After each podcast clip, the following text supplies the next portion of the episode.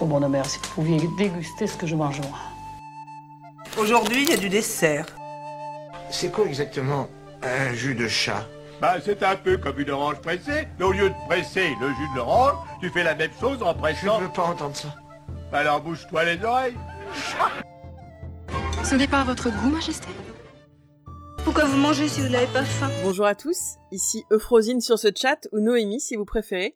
Voici une petite chronique de rétro-cuisine. On va parler de cuisine, mais d'il y a longtemps.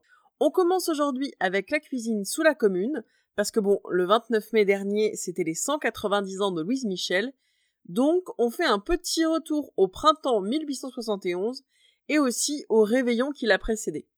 Pour de vrai, on va pas tellement parler de la cuisine pendant la commune parce qu'on manque de sources, mais surtout de l'alimentation pendant le siège de Paris par les Prussiens, qui a lieu entre le 19 septembre 1870 et qui s'achève avec l'armistice le 28 janvier 1871. Enfin, grosso modo, on va parler de qu'est-ce qu'on mange à Paris entre 1870 et 1871. Je vous préviens tout de suite, c'est ni végé, ni vegan et surtout pas facile à reproduire dans votre cuisine pour ce midi. Dans le livre Les petits plats de l'histoire, on peut lire que Paris avait été largement approvisionné avant le siège. On retrouve ainsi des bœufs, des moutons et des porcs dans les bois de Boulogne et de Vincennes et aussi dans les jardins publics, qui étaient aussi fermés pour l'occasion du coup, et l'opéra devient un garde-manger. En octobre 1870, on ouvre des cantines et des boucheries municipales pour servir des produits de première nécessité, surtout du cheval et des légumes. Il existe un tableau de Clément Auguste Andrieux qui s'intitule La queue devant la boucherie et qui représente une boucherie rue Bonaparte.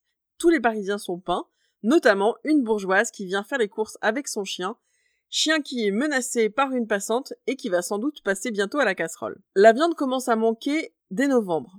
Alors pas tellement parce qu'il manque d'animaux, on a vu qu'il y en a plein dans Paris, mais faute de fourrage, on a dû les abattre, donc on n'a plus de réserve. Du coup, dans les cuisines, on fait des gâteaux de lard ou avec du saindoux, de la graisse de cheval ou du suif. Voici donc une recette de pudding qu'on retrouve dans la cuisinière assiégée ou l'art de vivre en temps de siège que vous pouvez retrouver sur Gallica. Alors pour le pudding de 1870, vous prenez 150 g de raisin, vous l'épluchez, vous le lavez et vous l'émiettez très fin.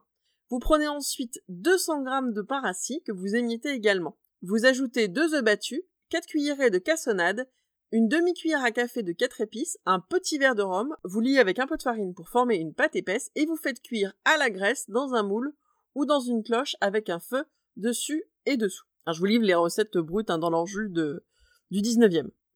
Grosso modo, vous pouvez refaire le même en remplaçant la graisse par du beurre ou de l'huile. Alors la situation n'est pas n'est vraiment pas simple en 1870.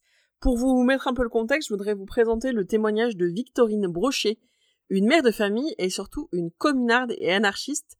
Elle a écrit en 1909 ses souvenirs de la commune dans un livre qui s'intitule Souvenirs d'une morte vivante. Elle était membre de l'Association internationale des travailleurs. Victorine, c'est un personnage important de la commune. Elle a été cantinière du bataillon Les Défenseurs de la République. Elle a été arrêtée et condamnée à mort pour l'incendie de la Cour des comptes. Elle se cache pendant plus d'un an, puis réussit à s'enfuir en Suisse, tandis que son mari était emprisonné. Vous pourrez trouver plus d'infos sur elle dans le métro. Je vous livre son témoignage sur la situation alimentaire pendant le siège. Moi, j'étais une privilégiée. Demeurant dans la maison d'un boulanger, la veille du rationnement des farines, il m'en avait vendu environ 10 kilos. Avec le riz, ce fut notre principale nourriture. Nous avions gardé la farine pour les enfants. J'ai oublié de vous parler de cette horrible graisse qu'on nous vendait aux morceaux, comme des carrés de savon. Je n'ai jamais rien vu de plus infect, comme tout le monde j'en ai acheté, mais une fois seulement. Je voulus la faire fondre. L'odeur était tellement épouvantable qu'on se serait cru dans une fabrique de chandelles. Lorsque le suif est en ébullition, on me conseilla d'y ajouter une gousse d'ail pour purifier ma graisse. Toute la nourriture devenait si répugnante que c'était presque un désespoir de penser à manger. Pendant le siège, je n'ai jamais mangé de pain. Je n'ai pas fait la queue à la porte des boucheries. Étant de service au bastion, je ne pouvais pas y aller. Je me souviens qu'un jour que je passais sur le boulevard Sébastopol, un homme, au coin d'un trottoir, étalait une grande toile sur laquelle il avait déposé une quantité de boîtes de conserve. Aussitôt, il se forma un grand cercle autour de lui. Il fit un boniment de camelots, chacun d'acheter de ses boîtes. Moi, je fis de même. J'en ai acheté une assez grande qui me coûta cinq francs. Tout heureuse, je vins à la maison. Je fis voir mon achat à ma mère, elle ouvrit la boîte.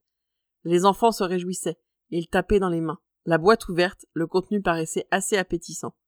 Nous en étalâmes sur une crêpe, et nous la roulâmes.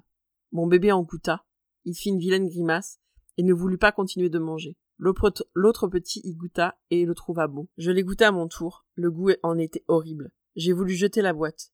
Le petit garçon s'est mis en colère et il a beaucoup pleuré. Ce pâté était fait de chair de souris. On n'avait même pas retiré la peau, ce qui lui donnait un goût infect. Pour faire écho à ce témoignage euh, terrible, je vous propose une petite recette à base de rat. Enfin, en tout cas, euh, des recommandations sur comment on accommode le rat. Cela vient toujours de la cuisinière assiégée. On ne doit user dans l'alimentation que très discrètement de la viande de ce petit animal, qui, à cause des germes de trichinose qu'on remarque quelquefois chez ce rongeur, peut être aussi dangereux sur un plat qu'il est désagréable dans nos demeures. En tout cas, si on s'en servait, il faudrait la maintenir quelque temps à une très forte cuisson. Morale de l'histoire, pour le rat, privilégiez une cuisson bouillie et longue. Dans le genre cuisine de pénurie, je voulais aussi vous présenter la soupe à l'oignon sans oignon. Vous allez voir, c'est très facile. Pour faire une soupe à l'oignon sans oignon, faites fondre de la graisse dans une poêle. Prenez des tranches de pain que vous, que vous ferez fortement roussir, voire brûler. Ajoutez l'eau nécessaire, le sel et versez sur votre pain coupé en tranches. On a donc ici une recette de pain à l'eau. Toujours sympa. Dans le même genre, je vous, propose, aussi la crêpe sans œufs. Alors, pour la crêpe sans œufs, il faut prendre de la farine de blé, de riz ou de la fécule de pomme de terre. Vous délayez avec de l'eau, une bonne pincée de sel, 3 cuillères d'eau de vie, 2 de fleurs d'oranger, 3 cuillères d'huile, un peu de sucre en poudre. Vous mettez dans une poêle de la graisse ou de l'huile, vous faites bien chauffer et vous étendez une mince couche sur le fond de la poêle et vous, et vous retournez de l'autre côté lorsqu'elle est bien cuite. Grosso modo, vous faites, euh, faites une crêpe, quoi. Voilà pour la cuisine en temps de siège. Ça marche pour les sièges des Prussiens et aussi pour la guerre contre le grand capital. Du coup, je me suis dit que ça pouvait toujours servir. La prochaine fois, on fera un bond dans le temps et on ira voir du côté de la cuisine du Moyen Âge. Je vous laisse et comme dirait Marie-Thérèse Ordonnaise, dite Maïté, bon appétit bien sûr.